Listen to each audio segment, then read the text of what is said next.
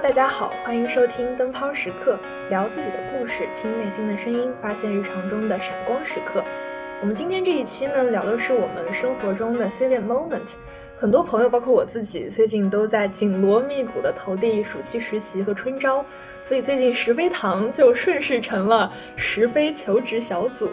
那么在找工作的过程中，不可避免的要一遍一遍对自己灵魂拷问的问题就是：我到底想要做什么？很多在职业发展中后期的人，常常都会说，你所经历的所有点都会连成一条线。那么我们今天就现身说法，来盘一盘我们生命中的 salient moment。通过这一期节目呢，来探讨职业选择的方向和可能性。那首先就来介绍一下我们这一期的参与嘉宾。我叫木登，本科毕业两年，如果是实习经历的话，满打满算可能有个呃一年半左右。然后目前是在读研。我是新宇，呃，我毕业已经三年，如果是实习经验的话，会有一年多一点点吧。然后现在是应届毕业生，研究生毕业生。嗯，目前成功找到了一个工作，工工作才一天，恭 喜恭喜，也是上岸了。对对，我叫 Cici，然后我现在本科四年级，所以应该是毕业零年负一年。因为 我的工作经历可能，嗯，如果就是从中学就家教开始来算的话，就还是有几年。但如果这个不太算的话，可能就没有什么很完整的这个实习经历。Cici 是一位资深教师，家教。呃，再次补充一下，Cici 从小是在海外长大，然后目前是在芝大读大四，所以我们祝 Cici 毕业顺利。同时，C C 也成功的春招上岸，然后呃，即将成为一名职场新人。嗯，我叫诗林，然后我已经本科毕业十二年了，然后我的 全职工作经验大概今年应该是第十个年头。Outlier，我们中间的 特别荣幸，我们中间出了一位职场老人。别这样，我还在职场初期呢。可以可以，我们我们其他人在职场婴儿期。对。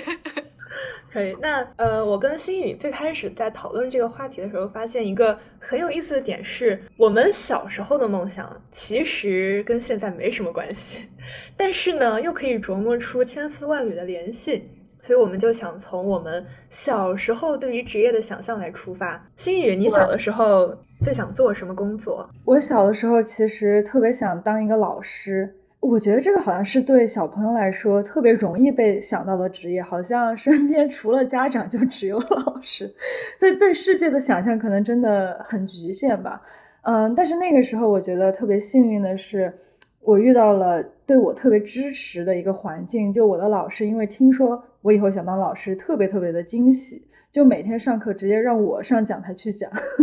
就直接让我去感受到底当老师是什么感觉。嗯，那还是挺奇特的一个经验，而且我好像就是发掘出不一定是要做老师，但是我发觉我在帮助别人的过程当中，其实获得了就特别一加一大于二的快乐吧。所以说，对我觉得这个是从小时候的经历能够看到，不管我未来选择什么职业，那可能帮助别人都能给我带来特别大的满足感。嗯，那你现在还想当老师吗？当然不了呀，但但是取决取决于可能要教什么内容吧。我可能会希望，如果我，唉。第一是当老师真的好有责任感，我觉得就是你不能把别人教差了，对吧？那你教别人总有你值得交付给别人的东西才行。所以我现在会觉得这是一个特别有责任感，然后其实有很大负重的一个职业。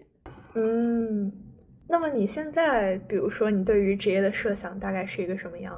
我现在不会说给自己特别特别规范，比如说这几年要干嘛，那几年要干嘛。我现在因为刚刚收到的 offer 是在知大旗下的一个研究中心嘛，就是这其实是属于我这两年的一个抱有很大的兴趣和热情的一个职业，我就觉得可以先做着，然后看试探一下我对这个东西的热情和决心到底有多大，然后如果不行再想别的呗。但是我觉得。如果现在就很确定我对这个感兴趣，那么选择这个应该也是一个无悔的决定。嗯，木登，你小时候想干嘛呢？我小的时候其实有一个特别远大的理想，嗯，大概是从我初中的时候开始吧，我就想当一个外交官，然后想去联合国。对，然后并且我高中的时候还参加了模联，然后那个时候哇，在我眼中联合国就是一个遥不可及的梦想。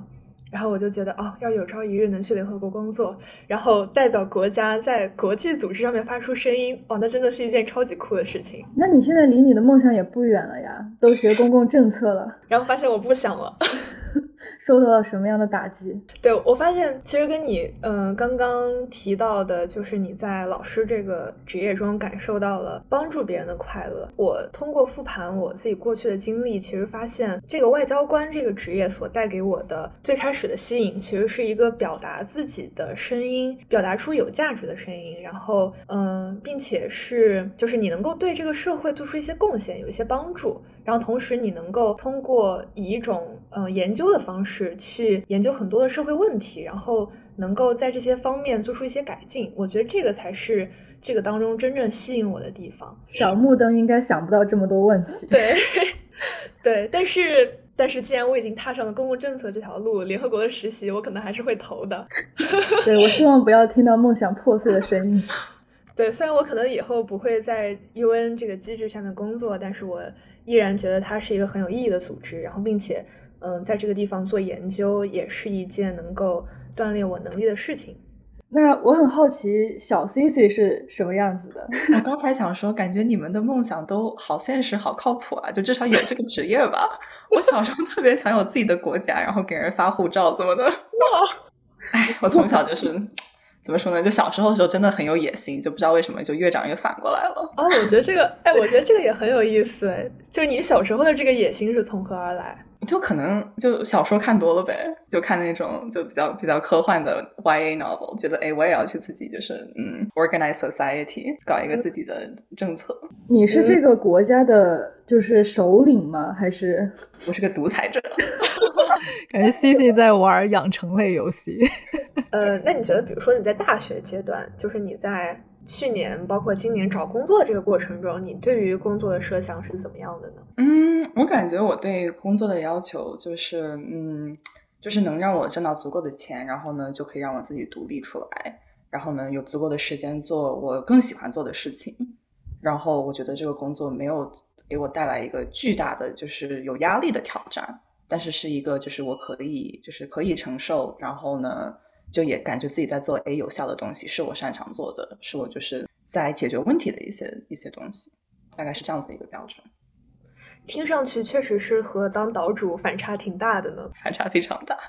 我没有要走政治，我不想去，我现在不想管人了，一点也不想管，连自己都懒得管。那我现在将话筒转向我们职场新人诗琳，诗琳在小的时候对于工作有什么样的想象呢？刚刚说的有点类似哈，就是小时候我们对职业其实没有太多的就是真正的一个概念，对吧？我觉得可能就是看爸爸妈妈干什么。然后我记得我小时候也是，好像就是挺喜欢管其他的小朋友的，从小就做什么班干部啊，什么 老师的小助手啊，所以可能什么老师啊，这是一类。但是我没有太多的设想。然后我记得我那时候小时候班主任就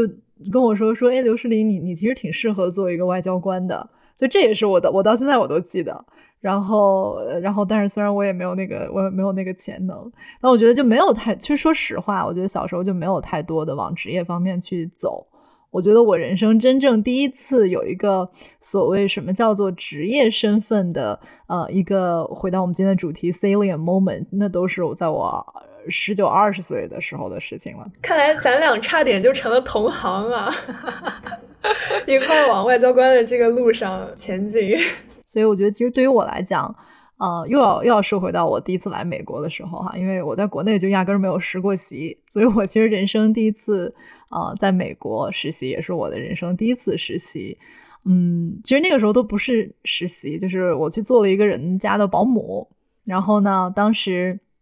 在这个做了大概一个学期。然后第二个学期呢，就是我的课业压力开始变得很大。然后当时其实我就有点想要把这份工作就不干了，所以我就记得当时其实我跟那个雇佣我的那个妈妈啊，然后我就跟她说说，可能我就接下来干不了了，等等吧。然后当时那个妈妈给了我一个特别让我印象深刻的一个回应，她当时我记得我是短信发给她，她当时说了一段话，主旨呢。其实就是说 这件事情，第一，呃。不是你不想干就就就他意思就是说你不能这样，就是单方面的就是辞退这份工作，因为你和我之间是有一个契约关系，就是在 hire 你的时候，你当时答应了我，比如你做一年，但现在刚刚做了一个学期，那呃你这样子其实是一个不负责任的一个决定。然后第二呢，他当时也告诉我，就是为什么他需要我继续的为他去工作，我每周可能帮他去看他的小孩儿，那一上午的时间他就可以去做很多他职场上面的事情。他是一位。单身母亲，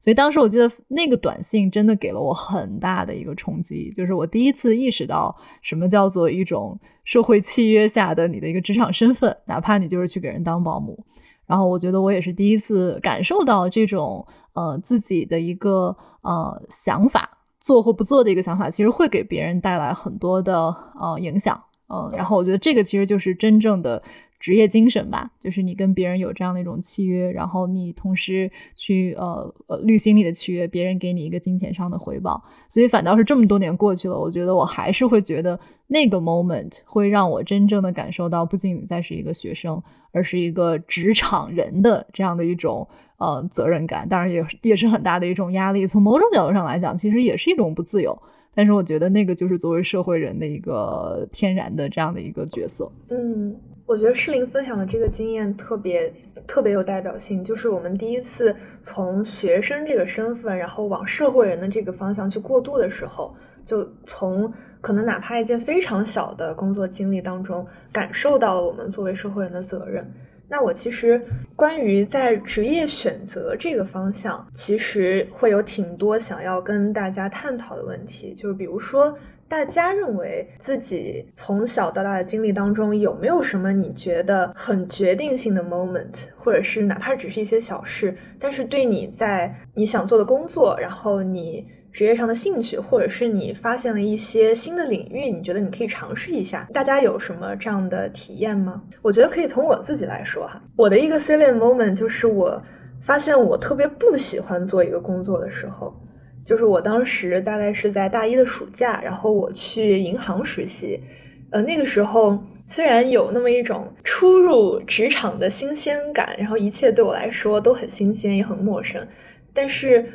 嗯，就是当我每天重复的做一些比较机械性的工作，然后并且我觉得周围的环境可能是一个相对比较没有那么有活力，然后也没有那么 innovative。就大家可能会相对的上下级关系比较刻板，然后呃工作也比较中规中矩这么一个岗位，所以我当时做的就是每天感觉就是只是机械性的完成任务，也没有从中获得特别大的成就感，所以当时做完那个实习，我就觉得我以后不想去银行工作，然后就很坚定的立马的排除了这个方向。听来，其实你是会对就是工作每天的模式呀，就是工作的节奏，其实还挺在意的。就不仅仅是比如说通过了，嗯，maybe 银行其实它也做了很多事情，对吧？也有很很强的社会影响力。但是放在每一个个体的工作内容上，你可能是不太喜欢这样的工作模式和内容。对对对，没错。其实我刚才不知道为啥我会想到我小时候，我妈妈因为就是在银行工作。希望刚才内容 no offense 哦。然后家里面经常会有那种，就是有点像会计啊或者什么记账的那种记事簿，嗯，特别厚一本。我从小就觉得那个东西对我特别有吸引力。我不知道，好像是一种你感觉是一种职业的严谨啊，然后看起来很光鲜啊，或者怎么样，就看起来好像懂很多知识或怎么样。我觉得那个对我好像。有一种天然的吸引力，包括我爸以前学法律嘛，所以家里面也会有很多很多排列的那些法典啊之类的。我从小好像就对这种看似很枯燥的条目，但是需要你一个字一个字去看，然后去了解，然后去弄懂是什么意思这种，就像解谜一样。这个过程可能对很多人来说很枯燥，但是对我来说好像是一个很新鲜。然后一旦学会，我好像就比别人多懂了些什么这样的。对虚荣和满足吧，所以我就记得从小我在学校里面有一次就跟一个朋友吵架，应该是有一个朋友和我的另外一个朋友发生了一些矛盾，我居然没有告诉老师，也没有干嘛，我想到的解决方法是我回家翻开了我爸的法典，然后 搜索了里面关于相关的内容，然后第二天再回到学校。结果把那个小朋友给说哭了。那一瞬 间，从小有极强的法律意识。心宇，你跟 C C 要是小时候认识的话，你们两个可能就会共同创建一个王国，然后两个女王，还是比我可怕多了。听上去你对权力，对吧？还有制定标准的话语权，好可怕。哎，那因为我知道你后来是学了传媒专业的嘛，这个转变其实还挺大的。你觉得这个中间是发生了什么样的事情让你选择了这个专业？就是我从小别人说我应该学什么，我可能就不想学什么；别人不懂什么，我就想学什么。就是我永远想，呃，怎么说呢？用别人的短板 战胜别人。对，所以我爸妈都是文科生嘛，我就真的毫不犹豫的选择了理科。我妈当时还很担心。其实读传媒，我觉得我不知道是不是有意选择，我肯定对这个专业也有好奇和喜欢。但是有一部分可能我们家真的没有任何人跟传媒感兴趣，但我好像。就是对看什么电视剧、看什么电影、看书这些就很感兴趣，所以 maybe 我成为了家里的这个 outlier，然后选择读了传媒。嗯，我觉得我的经历恰好跟你相反，因为我爸妈都是做传媒的，咱俩应该认识。对，咱俩非常互补。但是我爸妈他们其实是并不希望我搞传媒，因为他们觉得这个工作也是挺辛苦的，你需要二十四小时待命，如果在这个行业的话。然后他们同时，因为他们也是文科生，所以他们对于理科生抱有一种莫名其妙。的向往和好感，所以我在他们的期待下，呃，没有什么犹豫的成为了一名理科生。然后后来也在他们的期待下，没有什么犹豫的选择了商科，因为那个时候觉得这是一个前景比较好的职业。对，但是那个时候其实反而没有像你一样，就是根据自己的兴趣来进行选择。其实自己有兴趣肯定是好事，但是只是很容易招来一些困惑吧。因为自己感兴趣的东西，如果身边又没有多少人在这个领域啊，或者对这个东西同时感兴趣，你会缺少很多资源和信息。长大之后走了很多弯路，可能 才会发现这样的东西其实也很珍贵。是的，探索兴趣的这个过程也是一个非常重要的 C 类 moment。然后对我来说，就是我其实现在在找补我之前失去的这个过程。因为我本科四年学的都是我自己不喜欢的东西，所以我现在开始在疯狂补我喜欢的东西，比如说心理学这一块儿、行为学这一块儿。对，所以我就觉得我自己从这个好像之前走错路的这个 moment 中获得的感受是，其实好像最后都是殊途同归。我之前我觉得就是发现自己一个可能我自己都没有意识到的兴趣的时候呢。是我在给，就是给家人、给朋友，就是规划旅行的时候，所以我发现，就大家一起出去玩的话呢，就除非是很很近很近的地方，就去一个不不知道的地方，我就很喜欢去这个做功课，然后呢去规划我每天要做什么，然后去就是哪里就是打卡啊之类的，甚至去哪里吃饭，我就非常喜欢这个东西。然后我本身是以为我是喜欢旅行的，结果我发现我实际上是更喜欢规划，就是对这个旅行本身谁去无所谓，就算我自己不去也也没什么。然后我就意识到了，这可能就是一个怎么说呢？我以后要找工作，我可能要找就是跟跟 planning、跟规划比较靠边的东西。而且听上去也是 C C 的一个强项，就是通过这个，对吧？通过通过你的强项的锻炼，然后你可以可以通过 planning 这件事情本身，就是找到这件事情变成一个你自己创造的一个 project 的一个成就感。嗯，其实其实我觉得这个话题我们就聊到了，就是就是兴趣能不能变成你的一个事业？希望大家都可以在工作当中找到。你真正就是可以每天早上不是被闹钟叫起来，而是被这件事情叫起来的一个 calling 是什么？所以我觉得这个其实我个人认为会真的决定你在这个职场这条道路上面，或者说呃在生涯规划这件事情上面的一个韧性和一个长久度。我就记得当年我在找第一份工作的时候，其实当时也是不知道自己喜欢做什么、擅长做什么、能做什么。但是那个时候我就知道，我肯定是想做做以及呃会做一个跟人呃就是相打交道的这样的一个东西，然后可能也是一个比较我们说是一个通才，就是因为我也没有所谓某一个专项领域的一个一技之长，所以那个时候我记得我就是跟大家一起海投工作，然后投投投，然后最终就也是很幸运的进到了一家外企去做他的管培生。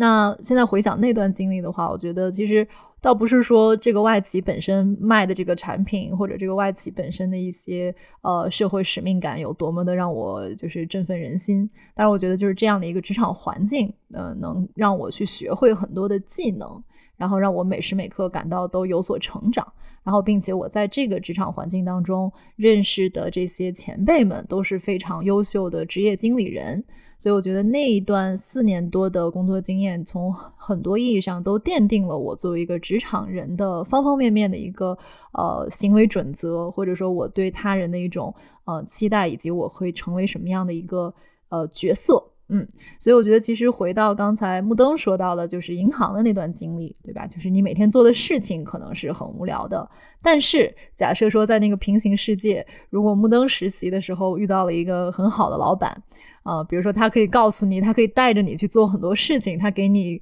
呃了很多这种精神上的支持与鼓励，对吧？然后给你了很多支持等等，我觉得可能你就也会觉得说，哎，这个行业或者说这条路是我可以走下去的。所以很多时候，我觉得大家在找工作的时候，其实真的就是在找那个职场当中的那些人，那些人其实才是最重要的。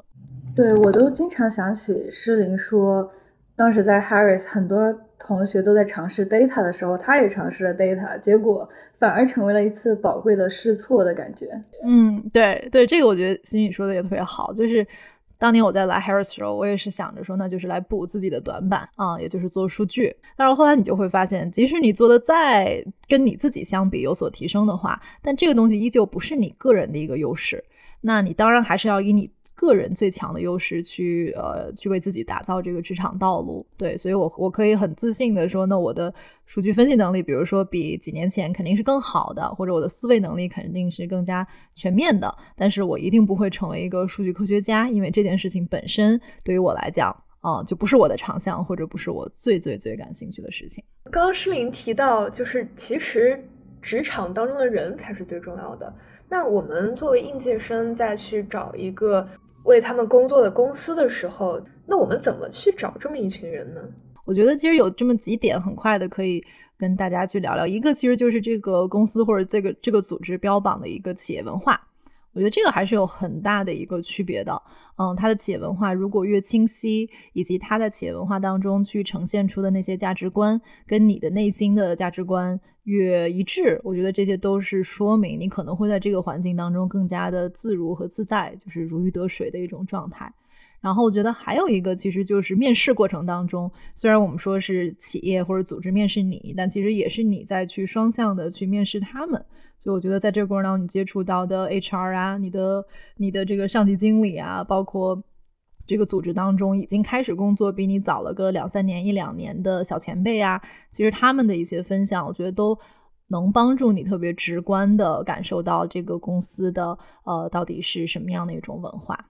然后我想说的最后一点，其实还有一个很重要的，就是很多东西我觉得是你自己来去创造出来的。人的第一印象是很重要，但是第一印象当中的呃他人和你，其实也还是比较拘谨，比较有一个人设在的。当你在跟别人越来越多去共事的时候，其实如果你可以通过你的。真诚啊，你的努力呀，啊，能让对方看到，哎，这个小姑娘，或者或者这个小伙子，其实是一个可塑之才，我愿意花更多的时间去培养他，呃，去给他一些 mentoring。那其实对方就会在你面前也会就是越来越敞开。呃，当时也是别人给我了一个很大的反馈，就是不要闷头，不要只是闷头做事情，一定要抬头看一看。也就是说，一定要营造出来一个你的一个 visibility，或者说是别人要知道你的存在。就是不仅在做事情，还要去分享，或者说就是直白的说，就是 sell 卖卖你做的事情和你这个人。这个是我当年我记得第一个轮岗的时候，呃，就是当时过 panel，就是去 review 你到底是不是 on track 的时候，别人给我的一个很很大的一个 constructive feedback，就是说，你看石林，你看你跟你的 peers 相比，别人都这么活跃，哎，就你一个人天天在那儿闷头做事情，事情做的是不差，但是哎，你看这一群，就是比如说全中国区的这群呃 VP 们。他们认识你吗？他们不认识你。那你觉得这个对你来讲是件好事情吗？不是件好事情。那你该怎么办呢？所以我觉得，在一个任何的大组织下边，其实你都要学会去跟更多的人去产生联系，然后去把你的工作内容去分享和呃给到更多的人。我觉得这个可能是其中一个我在职场初期就意识到的。哦，光闷头做事不行，你还得学会去 sell 你自己。也就是说，不仅要会做事，而且要去要学会去把你的这个事情给展示出来。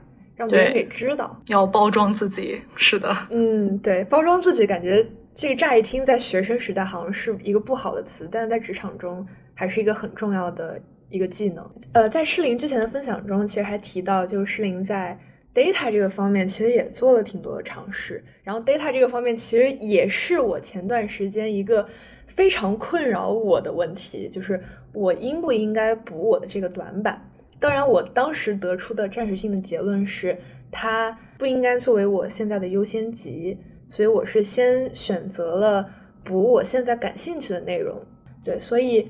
嗯，我有一个关于这个优势视角的问题，就是大家都知道木桶原理，大家都知道说这个木桶它装水的这个量取决于它的短板，但是到了长大之后，很多人又告诉我们说，其实是取决于这个长板。所以也很想跟大家来探讨一下，就在这个真实的职场当中，我到底是应该发展自己的长处，还是应该补自己的短板？我觉得 C C 应该是会选择补长板的，以我的感受来说。嗯，我个人觉得是的。就我在学校上学的时候就很偏科，然后呢，这个偏科也没有特别的困扰我。就当然我不会就是就真的就是可能挂科吧，但是我感觉就是没有没有说是像有一些人他就会想把。一切都做得非常完美，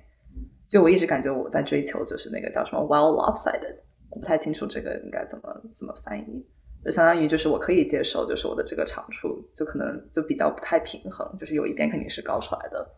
但是呢，就因为它是一个 spectrum 嘛，就不是说一点高出来，你还是会有一些东西，就相对来说就排出来有一个矮到高，我觉得是这样子的一个 relation。我觉得我膝盖中箭了，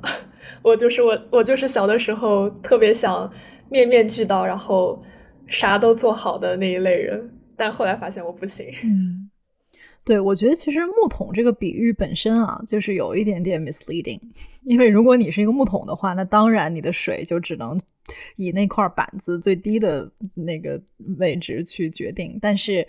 我们不是木桶，就是说木桶不一定是最好的一种比喻，因为所谓的长短之分，我觉得也要看啊，也要看你是在跟什么比。其实这个就牵扯到一个话题，就是什么样的角色是适合你的。因为大家知道，这个职场角色千千万万，包括现在其实职场也越来越细分，尤其是一些比较成熟的企业也好，或者说是一些行业也好，他们。